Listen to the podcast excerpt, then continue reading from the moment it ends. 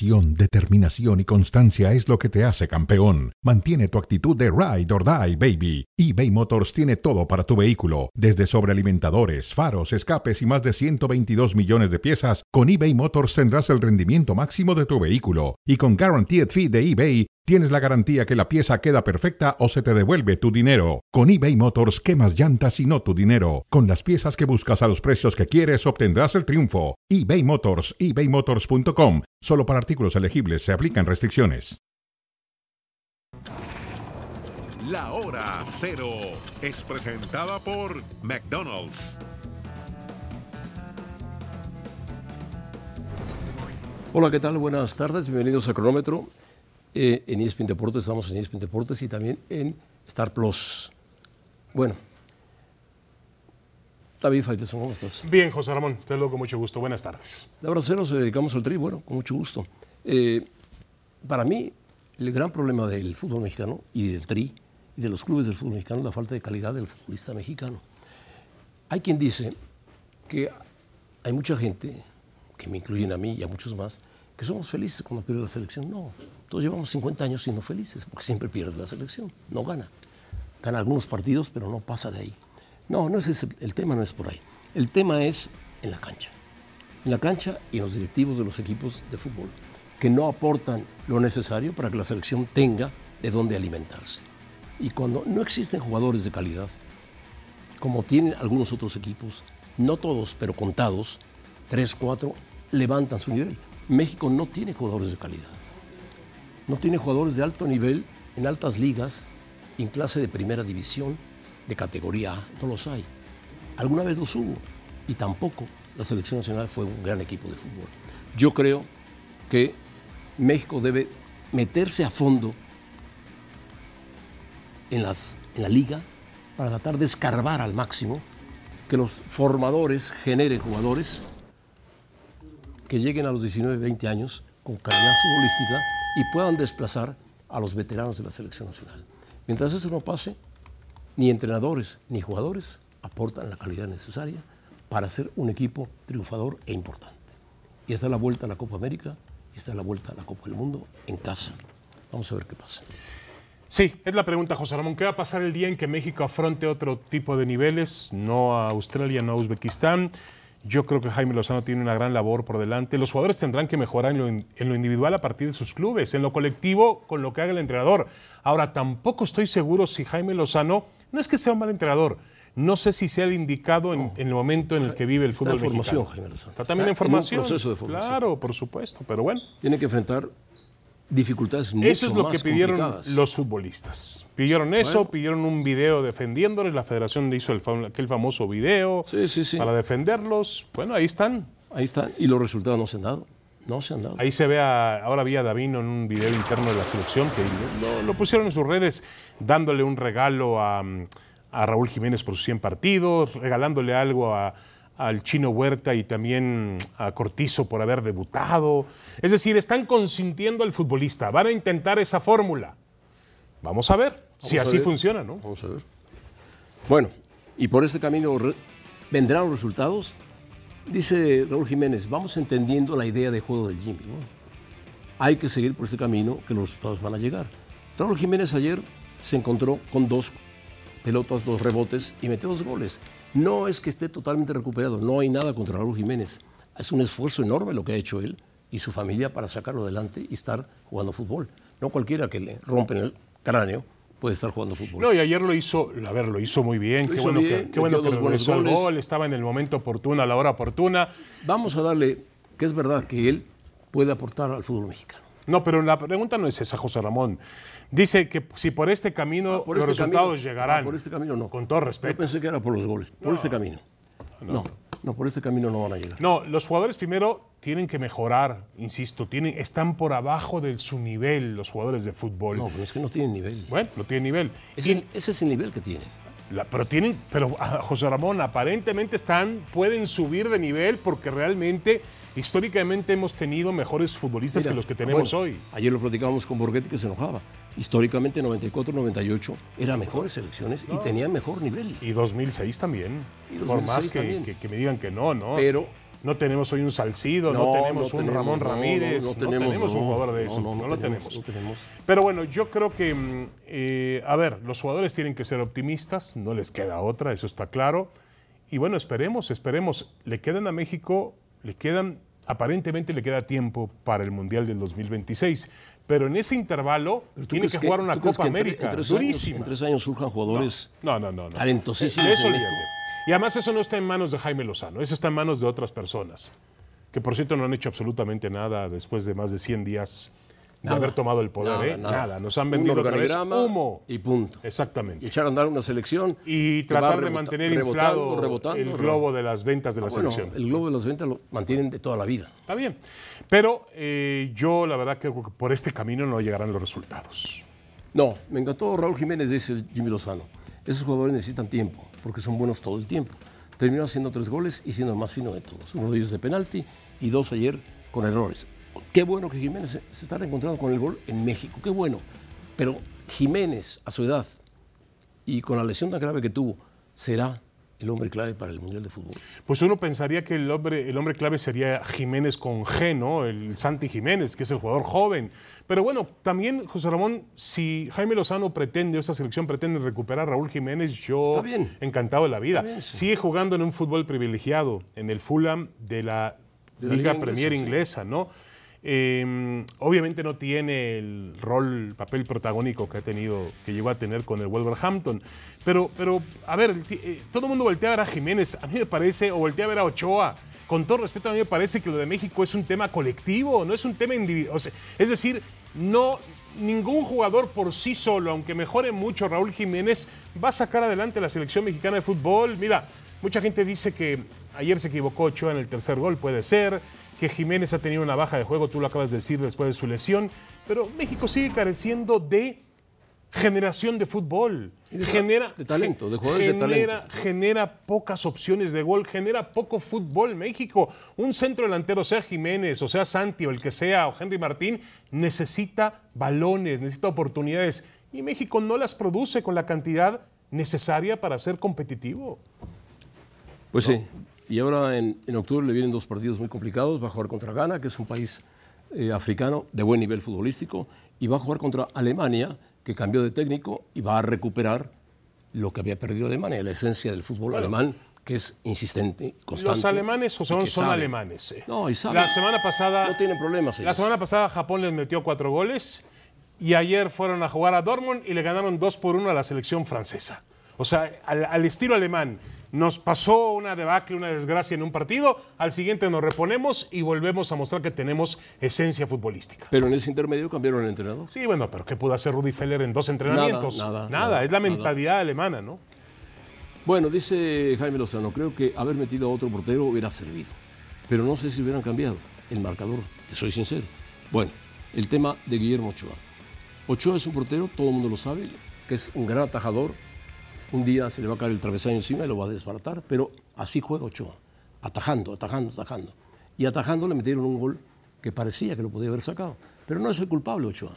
Ochoa ha sacado muchas veces del mal a México porque ha parado balones o pelotas que iban para gol. El problema es que no hay un portero que le haga frente a Ochoa y que diga, aquí estoy, listo. Puede mandar a la banca Ochoa a sus 37, casi 38 años y yo entro a jugar y hago un papel bueno. No lo hay, ni en la portería siquiera. Por lo tanto, pues ¿a dónde voltea Lozano? ¿A dónde voltea? Sí, no, no, no. Mira, yo creo que él sí tiene que generar una competencia interna en la portería, porque Ochoa no va a ser eterno. ¿Qué tal si, toco madera, eh, toco madera, qué tal si, si Ochoa se lesiona y no llega al Mundial? Tienes que tener un plan B.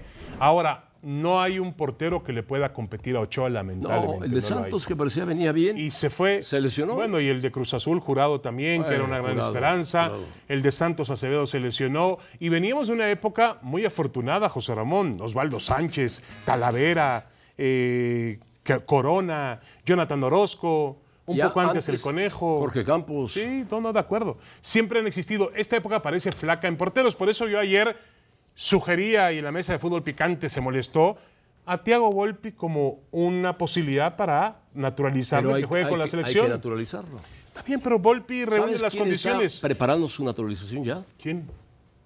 El que era goleador de Pachuca, ¿Ibáñez? Ibáñez. Nico Ibáñez está Dice, preparando. estoy listo ya. Bueno. Voy muy avanzado en mis papeles. Está bien, legítimo. Y yo no veía malo de Volpi. A ver, Volpi, Volpi nunca ha jugado con la selección brasileira, no tiene oportunidad de jugar ahí. Es un futbolista que ha venido a echar raíces en México. Es, tiene mucho, mucha personalidad, profesional, buena imagen, cobra los penaltis como Dios. ¿Por qué no? Bueno. es una rivalidad muy light, dice Alfredo Tena, el clásico. Se ha vuelto light, quiere decir que ligera. En nuestros tiempos, los directivos todos los días estaban al pendiente de, nuestras, nuestros entrenamientos. Ahora las cosas son más light. Tiene razón, Alfredo Tena, Tena. tiene razón, Tena. Alfredo Tena fue un capitán eh, legendario del América, Insignia de la América. insignia, ejemplo del América. Se entregaba en todos los partidos, a veces pasaba de, de- de- No, no, de no, duro, de rudo, pero era un gran Tú sabes que mi padre me llevaba al Estadio Azteca Para ver a Alfredo Tena nada más. No, al rival, al rival. Y- pero me decía, mi papá, mi papá iba al partido a ver a Atena. A ver a Disfrutaba a Atena. Y yo le decía, bueno, papá, pero adelante en América tiene otros clases de jugadores de medio campo hacia el frente. Tena. Yo Era- a Atena lo comparo, ¿sabes con quién? ¿Con quién? Con el Tigre Sepúlveda, Pues yo no vi tanto al Tigre. que era otro jugador de ese estilo. Igual de. Pero Tena, Tena, Tena bueno, Tena llegó a ser elegante, ¿no? Tenía buena salida de juego. Sí, y el Tigre fue un, hacía unas barridas espectaculares. espectaculares. Bueno, una figura de Chivas, una figura de la América. de selección nacional. De acuerdo. Y Nacho Treyes lo llevaba siempre a la selección nacional. Pero bueno, Lo de Tena fue una, una No pena jugaron, que no jugó el Mundial de época. 86. Eso fue una pena para. Tena, que jugó el. por, por unos tenis. Sí, sí, sí, sí. Eso dicen, ¿no? Pero, Eso dicen. Eso dicen. Pero Eso también, dicen. Acuérdate que la selección la manejaba Pumas en ese momento, que era rival del América muy fuerte. Pero estoy de acuerdo con Tena, se ha No la convertido. manejaba Puma, la manejaba Murillo. No, no, perdón, la selección del 86 la manejaba Aguilar Álvarez, José Ramón, la manejaba Pumas. Acuérdate que Televisa le cedió a Pumas el control deportivo y Televisa manejó el mundial y el dinero. De ahí arrancó Murillo su. Bueno, Burillo aparece después. Después, un, un año después. Está bien, pero Aguilar Porque en el Álvarez. 94 todavía la Aguilar manejaba. Álvarez fue el mejor momento, Álvarez. el mejor momento de la selección. Bueno, Aguilar Álvarez era un conocedor de fútbol cancha, siendo Sí, de acuerdo, directivo. siendo directivo. Bueno, volviendo al tema, tiene razón Tena, es una. Es una. una, una- lamentablemente es un juego que ha perdido adeptos, ha perdido condiciones, ha perdido rivalidad. El otro día recordábamos en Puebla con Luis Enrique Fernández cuando el Puebla ganó el campeonato José Ramón. Sí. Cómo llegaba el Chivas después de la semifinal con el América y aquella famosa bronca que yo no lo voy a decir así abiertamente, dicen Que originó Roberto Gómez Junco. Ah, tú lo dijiste, porque luego Roberto me reclama a mí. Bueno, Roberto fue la banca del América, Y les festejó un gol. Y ahí se armó, pero se armó lo- Troya. pero lo festejó al estilo Rubiales, José Ramón. Ese No es el sé, problema. no, no le- no les dio, no les dio ningún beso, ni mucho menos.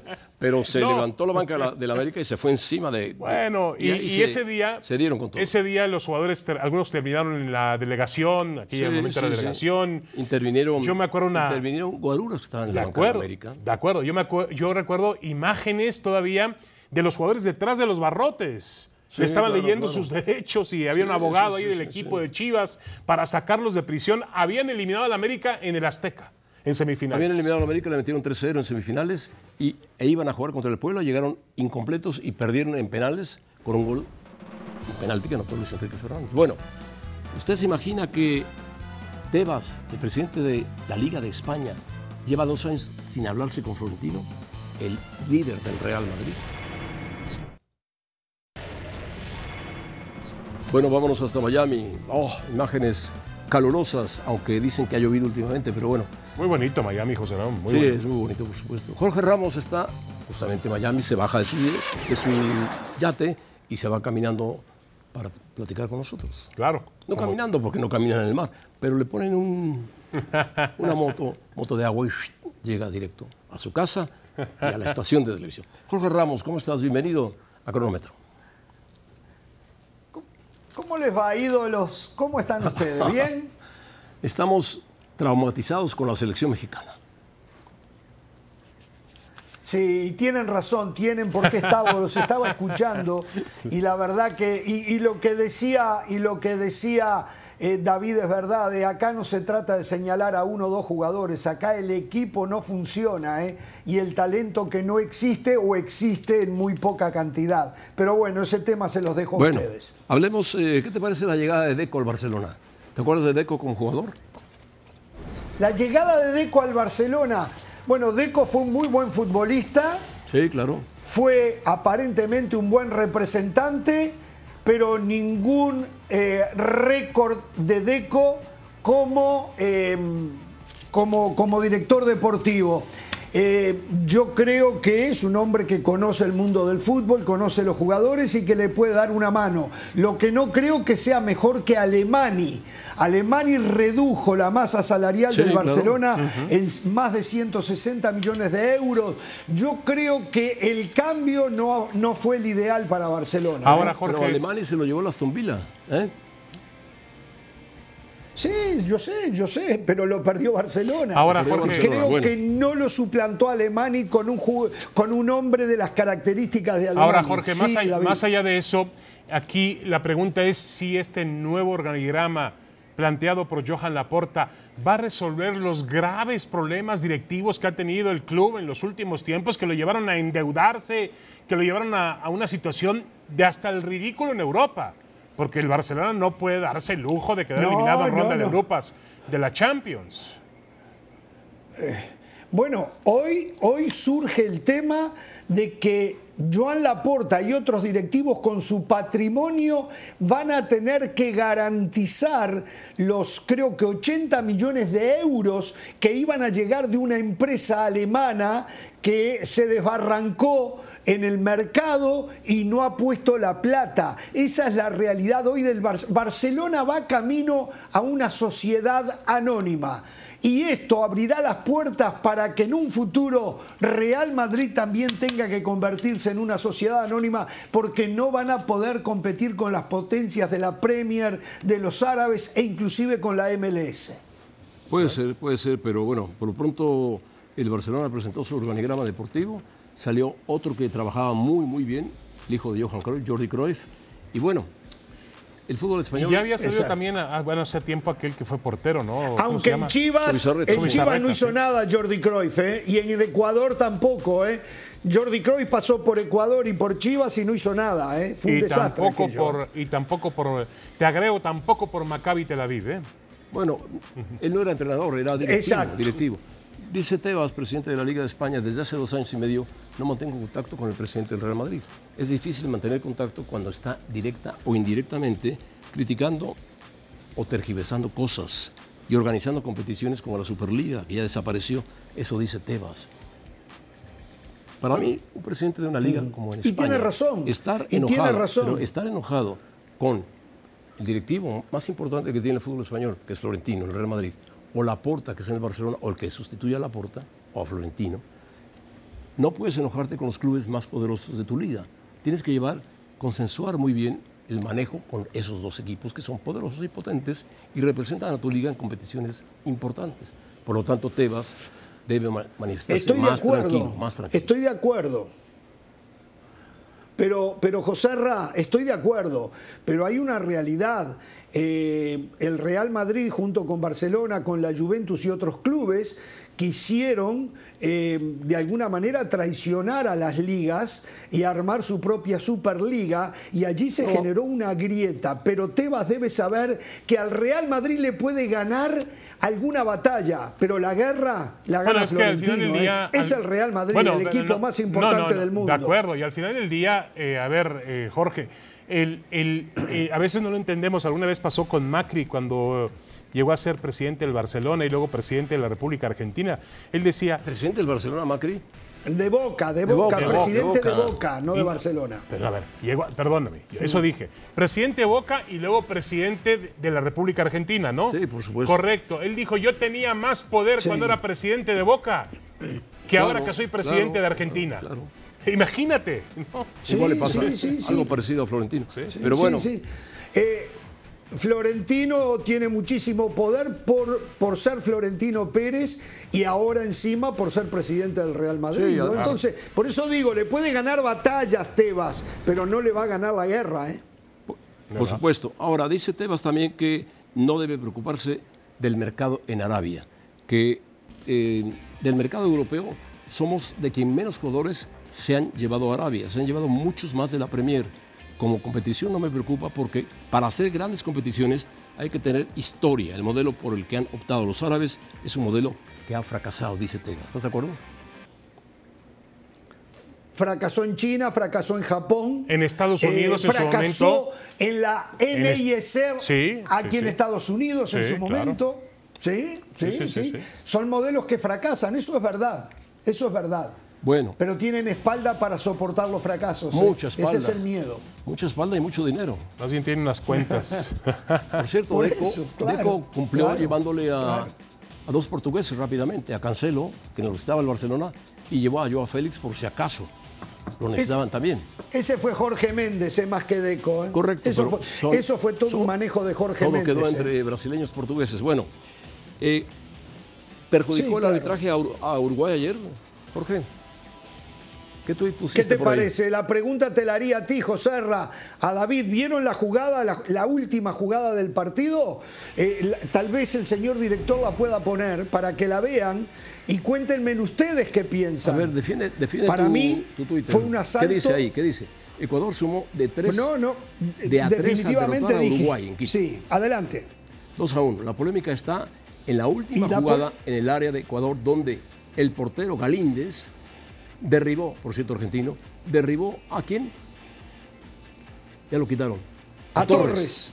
Que fue el autor de los dos goles del equipo ecuatoriano, ¿no? Esa es la jugada. No, no, no, no. A Torres de Uruguay. A Torres de Uruguay. A Mire Torres la de jugada ahí. Es, eh, eh, es. Mírela, mírela ahí, mírela ahí, mírela ahí. Mire, mire, mire, mire, mire, mire. No, pero mire, chocan mire. por la inercia, No, no, Jorge, no, por no. favor. Jorge. Sí, pero la inercia. No, no, hay que leer el reglamento. Hoy el mundo del fútbol habla de esta jugada que no se puede creer. Pero bueno, Pero bueno. está bien. está bien. Le voy a decir una cosa, ¿eh? De los dos equipos, el que merecía ganar era Ecuador y ganó, ¿eh? Tenemos, De- eh, Jorge. El que hizo más por el triunfo fue Sí. Ecuador. Tenemos el ¿Eh? audio, el audio del bar. ¿Quieres escucharlo? Wilton, escuta bem? Ok, ok, bis.